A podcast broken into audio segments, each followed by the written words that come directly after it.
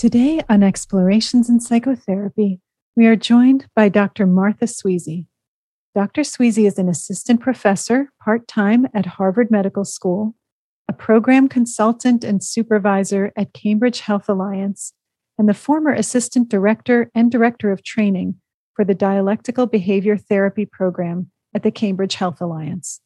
She has co authored several books on IFS, including the Internal Family Systems Couple Therapy Skills Manual, Healing Relationships with Intimacy from the Inside Out, with Toni Herbine Blank, the second edition of the book Internal Family Systems Therapy with Richard Schwartz, the IFS Skills Training Manual with Frank Anderson and Richard Schwartz, and the book Intimacy from the Inside Out Courage and Compassion in Couple Therapy with Toni Herbine Blank and Donna Kerpelman.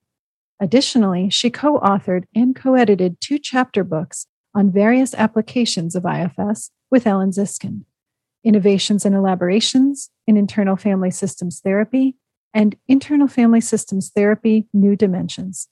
She has published articles on IFS in the Journal of Psychotherapy Integration and the American Journal of Psychotherapy. She has a therapy and consultation practice in Northampton, Massachusetts. Martha, thank you so much for being with us today. Well, thank you. Thank you for having me. Martha, thank you so much for joining us. Today, we celebrate your amazing writing skills, and in particular, this brand new skills manual on internal family systems couple therapy, just published by PESI and co authored with Toni Herbine Blank. This is an amazing manual full of real case examples that illustrate in such a vivid way the kindness and the wisdom of the internal family systems model. It's quite impressive how this approach seems to help couples to calm down, listen to each other, and reconnect in a safer way, helping the couple to restore intimacy from the inside out. Martha, after the writing of this manual with Toni Herbine Blank, are you feeling now more open to the work with couples or feeling more skilled when sitting with them? Well, you know, I certainly feel more skilled because I always learn when I work with Toni. Um, I love working with Toni. And I also love the exercises in this book. They're really a great addition um, to my practice of couple therapy. So, um, yeah, I've learned. So, for those who are new to this model, intimacy from the inside out, or IFIO, is a branch of internal family systems therapy developed by Toni Herbine Blank that's used primarily in work with couples. So, Martha, in 2016, you, Toni, and Donna Kerpelman co authored the wonderful book that details the theory and practice of IFIO. And now in 2021, you and Toni have created this new skills manual for the model. So, how did the experience of writing a skills manual differ for you from writing a book? Well, Toni and Donna were actually working on the first book um, and needed some help. So I jumped in a little later in the process with that book. Um, but with this couple therapy manual, um, I had kind of already invented the wheel, so to speak, with the trauma manual. And so in writing the second manual, we had a kind of a loose print ready to go, which was really helpful. Um, and um, this manual has a lot of new stuff in it from, you know, in addition to the book. Uh, Toni has continued to develop IFIO since 2016, so she had plenty to add this time around.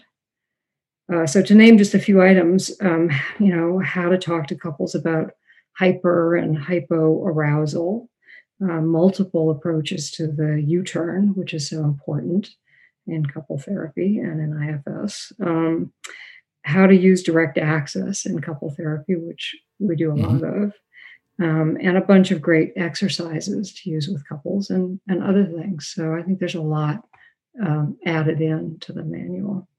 Um, and from my end, my focus as a writer is being crystal clear um, you know that's that's sort of my challenge and, and my fun challenge um, you know i want everything to be really comprehensible in the book and and i want the case examples to capture the the complexity of clinical work um, so you know if i ask five readers to give me a synopsis of what I've said, I want them all to give me pretty much the same answer. You know, they can disagree with the concept, but I I want them all to agree on what the concept is. Right. It's in the first place. Yeah, so. it's interesting hearing that from you because that is something I've noted personally in your writing, the clarity. And so it's yeah. so neat to hear about your process with that. Yeah, it was, you know, when you first start writing and trying to get published, you know, you you get back all these different responses. And I thought that's the key. You know, you can't get back different responses. You haven't succeeded until five different people say you they're reading the same thing. Exactly. Basically. Yeah. so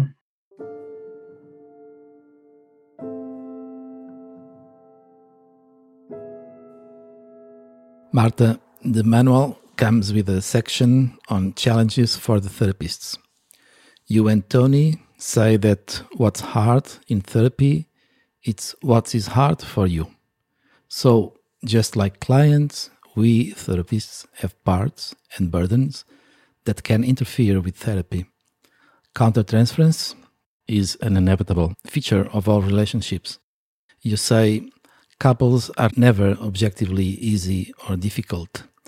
And then you mention many examples like how difficult it can be for a therapist when the couple is navigating an affair or betrayal, or when the couple's style of interacting reminds the therapist of their past, either with their caregivers or their own marital lives, or the couple presents with sexual problems, and many, many more. Marta, how can a therapist cope with so many triggers coming from so many sides and layers?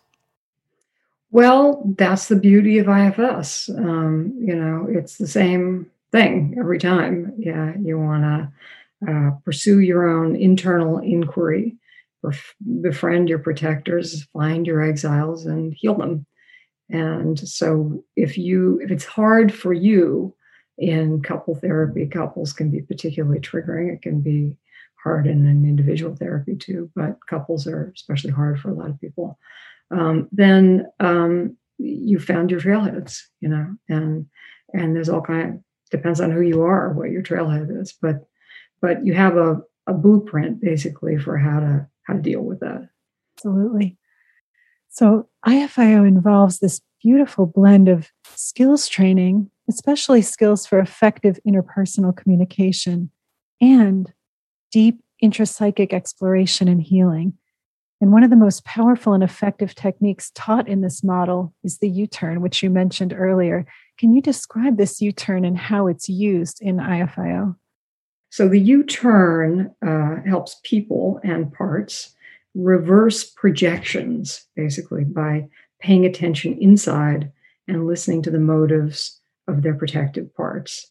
So, um, for example, let's say a client gets angry and yells at their partner when they feel anxious. Um, so, their U turn would involve getting curious about the angry part and asking who it protects internally and what it's trying to accomplish when it does all that yelling. Um, so, and then you can notice that that U turn conversation blocks the focus on blame which is what protectors want to get into. Um, and the U-turn, you know, takes people inside. What does this part intend? Who is it trying to help? That's how we get to the exile. So it really changes people's conversations. Um, it's often a relief for partners to hear about underlying vulnerability when they're when they've been in conflict with each other.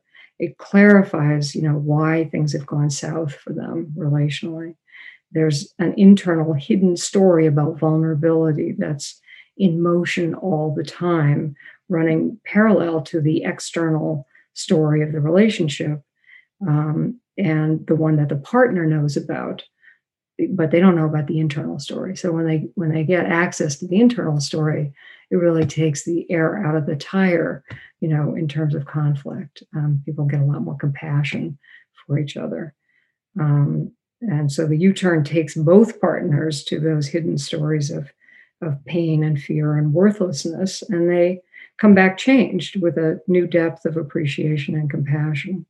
You know, and that's what we're after. Unblending and compassion make these difficult conversations doable. You know, it's not about that people are incapable of having difficult conversations. It's that it's too triggering for them in terms of the meaning they're making of those conversations about their worth. Yes. And that's actually a perfect lead into something else I wanted to ask you about, which is the U turn, of course, is this incredibly powerful technique. And it provides an opportunity for what is perhaps the most essential skill in IFS therapy, which is unblending that you just mentioned. So, unblending is that practice of differentiation where we request some separation from our parts in order to turn towards them and connect compassionately with them. And in couples therapy, where we're working with more than one system in the room, we're dealing with both this internal differentiation within each member of the partnership, as well as the external differentiation between the partners. So I was wondering if you could speak to how IFIO supports healthy internal and external differentiation and attachment. Yeah. So IFIO starts by tracking interactions between partners to unpack how their parts have come to react to each other in this patterned, predictable manner. Um, for external differentiation, we want partners to see these patterns, um, to notice what parts are involved, and to get the feel of unblending from those parts, um, which is quite a radical thing for some people to do and all of this is is um, uh, take can take some time, right? These parts are used to running the show, particularly when they feel endangered. Um, so, as with individual therapy, convincing protectors to be willing to unblend is is just a step we can't skip or curtail. To get to willingness, the IFI the IFIO couple therapist may use a lot of direct access with blended protectors. Um, and we have examples of that and how to, what kind of language, how to do that. Um, ultimately, we want partners to look inside and identify their unmet needs that are a driving force behind their conflict. So that's where we're headed. But protectors have to be on board. So the beginning of treatment is seeing how just laying this all out in a map. Once they're willing, um, you know, we help partners go inside and find out what all that reactivity is about. And it's about an exile and then they can do some individual work with each other as witnesses. Yeah. It's it's so amazing i think how these two things go together in terms of the internal differentiation and the external because when the partners are able to do this they go inside they do the u-turn they unblend then they can foster these secure internal attachment relationships and right. that helps them just show up so much better in their yeah, it's almost miraculous, right? Yeah, I mean, it you, is. Know, you, you, don't think it's going to work that well, sort of like these people are so distressed, and then they get some internal, you know, help for their for their exiles, and their protectors calm down, and everything shifts in the external conversation. Right. Right. Yeah.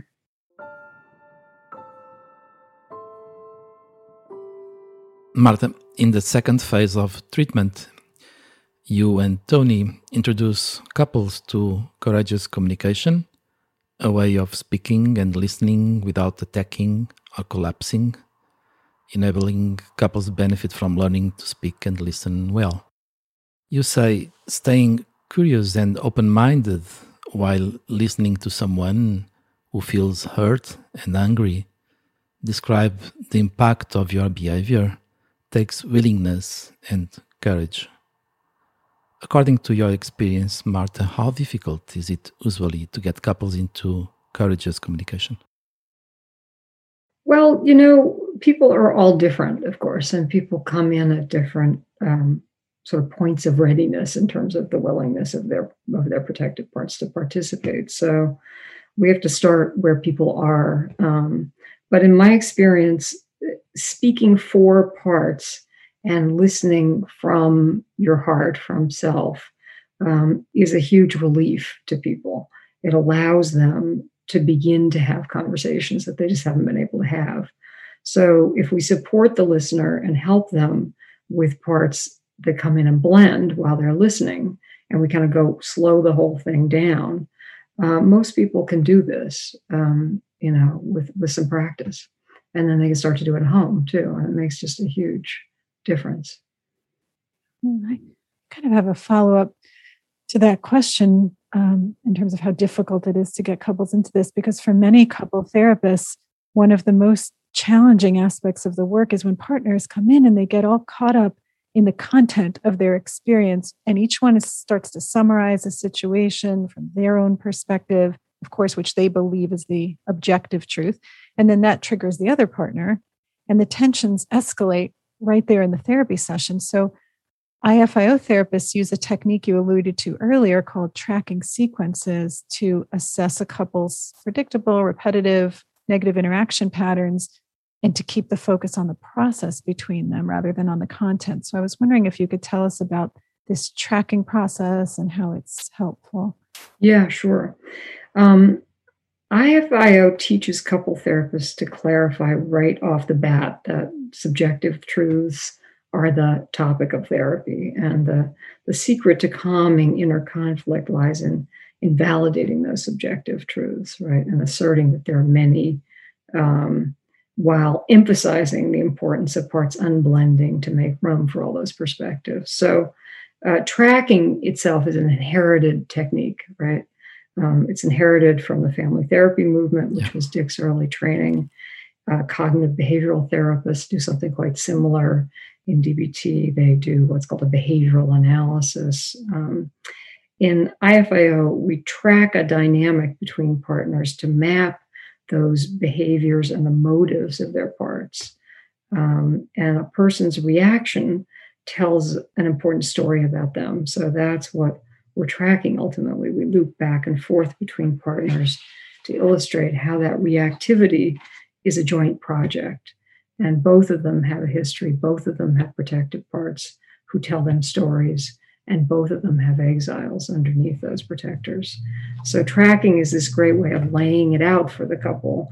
You know, here's what's happening to you. No wonder you're unhappy with all this reactivity. And we can do something about this if you're willing.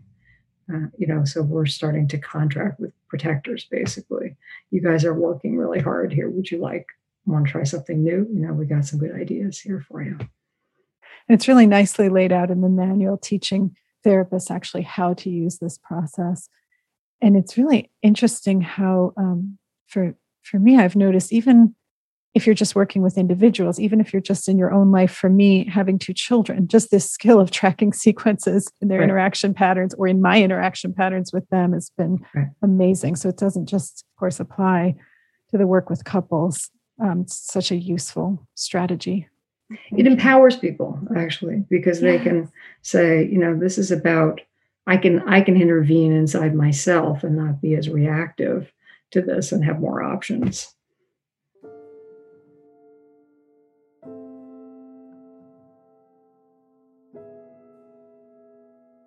Martha, in this amazing manual, you and Toni discuss and address many different cases like betrayal cases.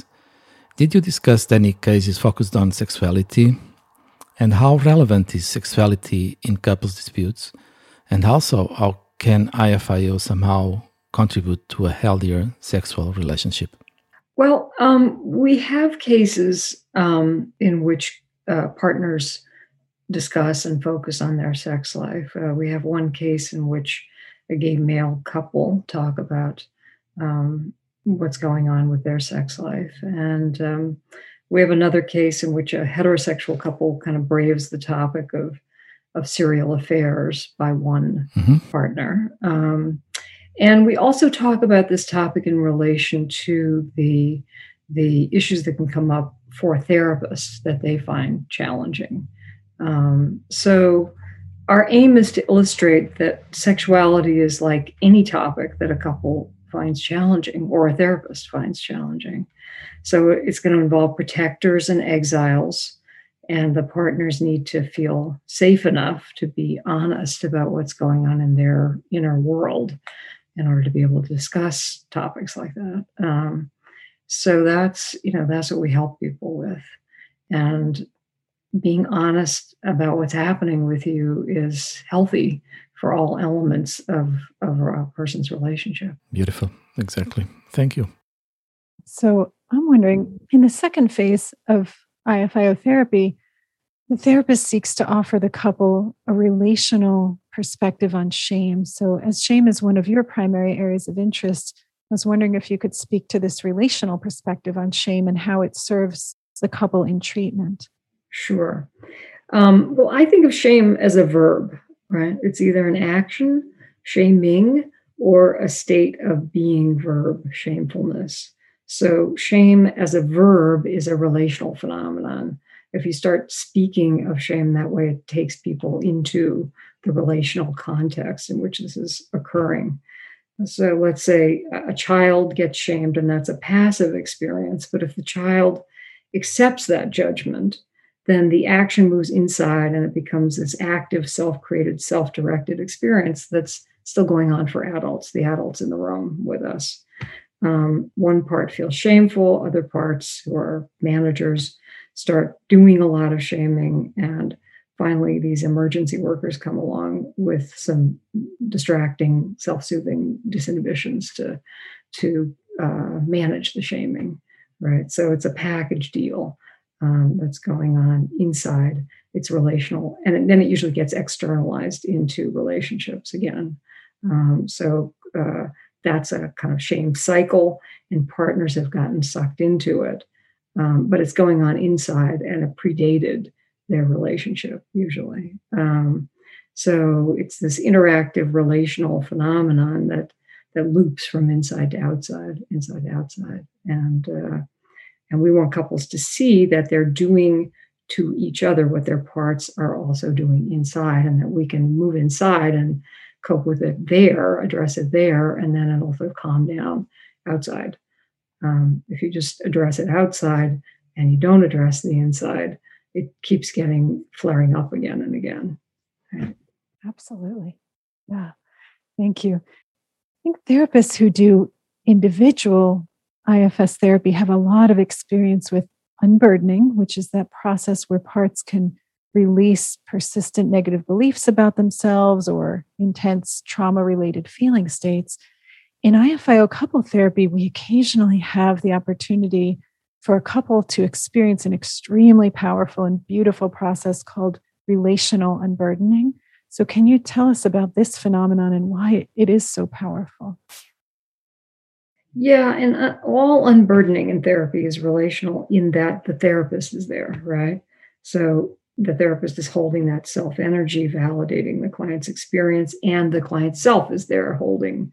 So it's relational all the way down. But when a beloved, the beloved partner who was recently seen or was acting as a tormentor um, is present to understand and validate uh, someone's most sort of tender experiences and um, uh, kind of most vulnerable moments, then unburdening can actually feel quite blissful. It's a relational unburdening. Um, the relief and joy of feeling loved by the person you've chosen to love you, right, um, is a huge thing because often these people didn't have that um, when they were kids. They, you know, they weren't they didn't ask to be born, but they chose their parents after they were born, and they didn't get what they needed um, usually. So, um, so to finally get to feel someone's right there for me, that's huge. And you don't get it in individual therapy the same way. I don't think. So. It can foster this just profound sense of connection right between the partners that people are going home with. Right. Yeah. Yeah. Thank you. Martha, sitting with people to help them have the most difficult conversations they can ever have requires lots of courage, not only from couples, but also from therapists. No wonder many avoid couples work. Is this manual enough to offer therapists the courage they need? Well, you know, I, I certainly hope it's enough to encourage therapists who feel intimidated but interested in doing couple therapy mm-hmm. to see how kind of wonderful and rewarding and doable it is to work with couples when you have a good map and a goal. You, you know where you're headed. Um, and we want people to have the experience of being in relationship and being true to themselves at the same time and navigating those waters skillfully. And we have a map for that. So um, it's really um, reassuring, I think, for couple therapists to have that kind of uh, treatment laid out. And how relevant do you think it is for therapists to have the courage to sit with couples, uh, to be able themselves to maintain and enjoy a long term relationship?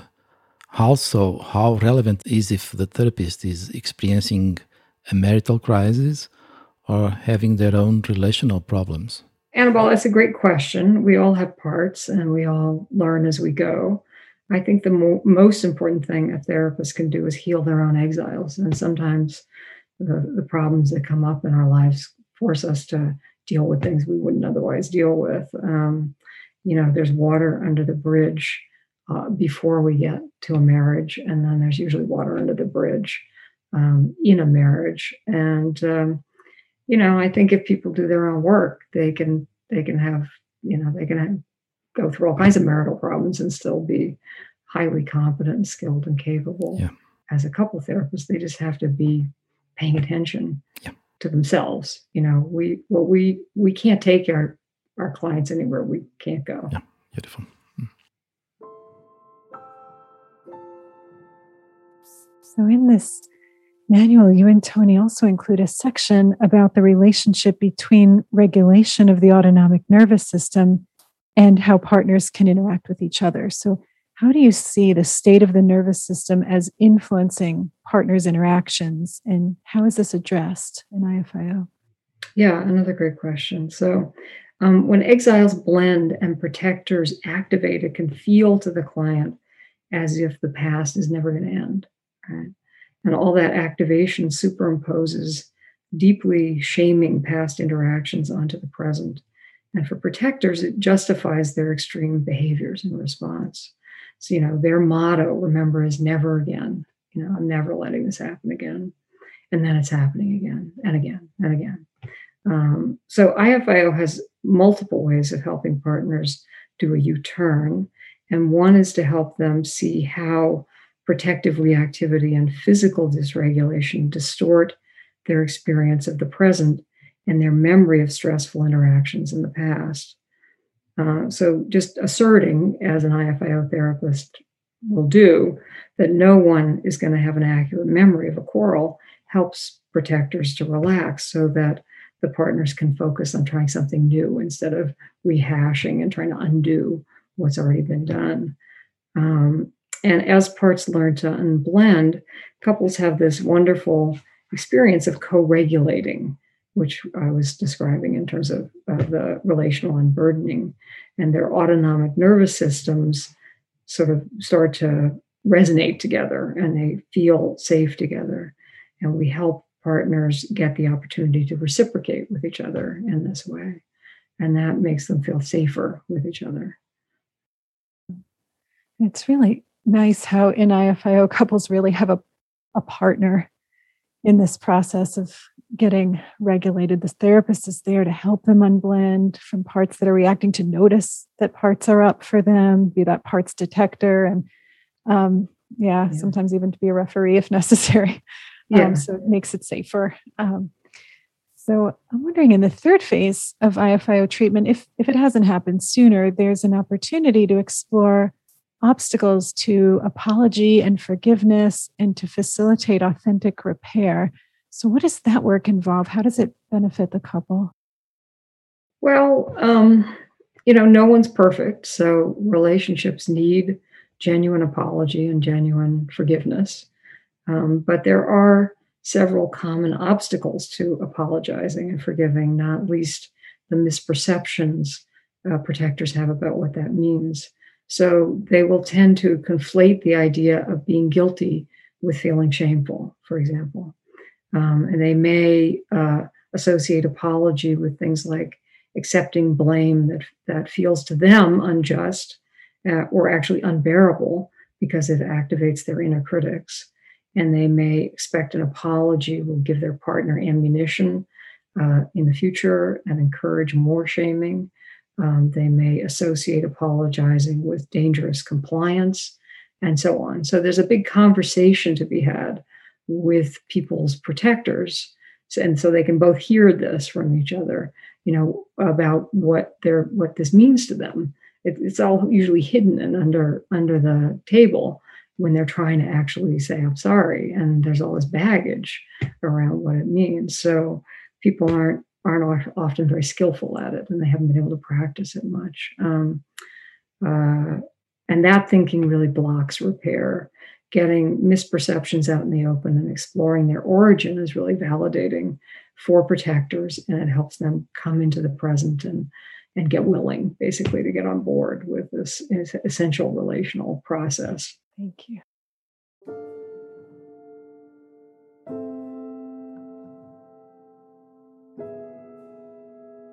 Martha, this manual may encourage and help many therapists to step into couples work, but also to understand how complex the work with couples can be.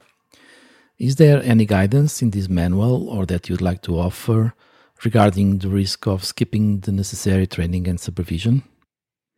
Yeah, well, I, I, don't think we talk about the risks of skipping training, but we do lay out very clearly, I hope, what's involved with helping a couple and the kind of variety of issues you're going to run into with couples.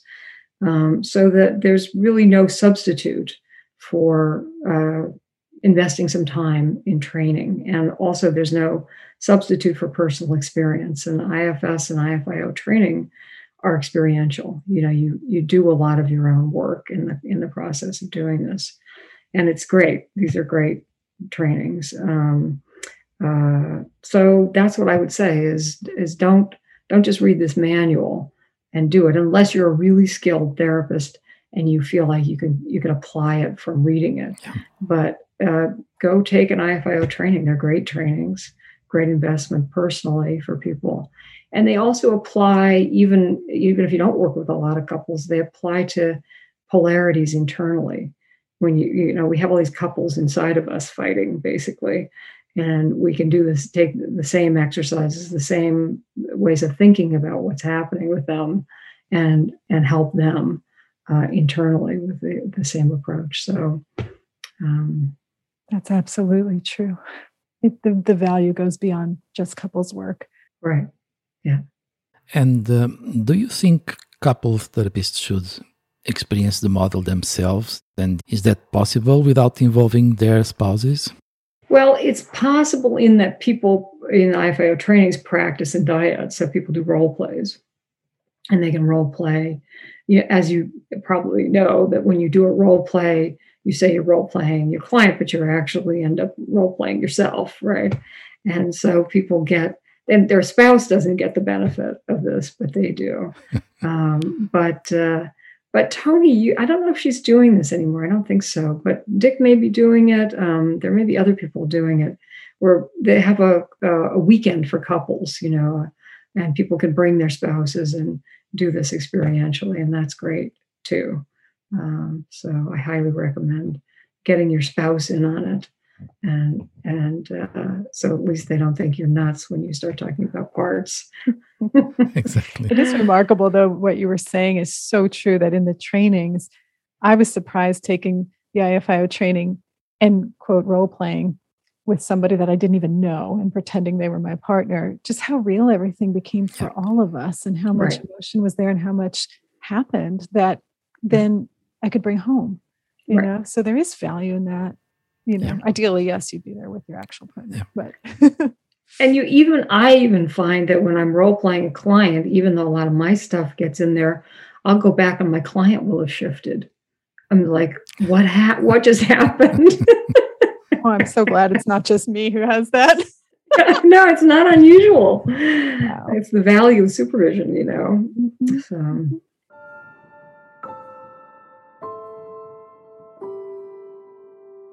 Martha, thank you so much for helping us today read and understand this amazing manual and for such a huge contribution you keep offering to the IFS community. Deeply appreciated. Thank you. No, thank you. Um, you know, it's my pleasure. It's a lot of fun. Um, I get to work with all these amazing people like Toni and Dick, and um, I, learn. I learn by writing. You know, that's that's where my mind grows. So, yeah, it's my pleasure. Thank you.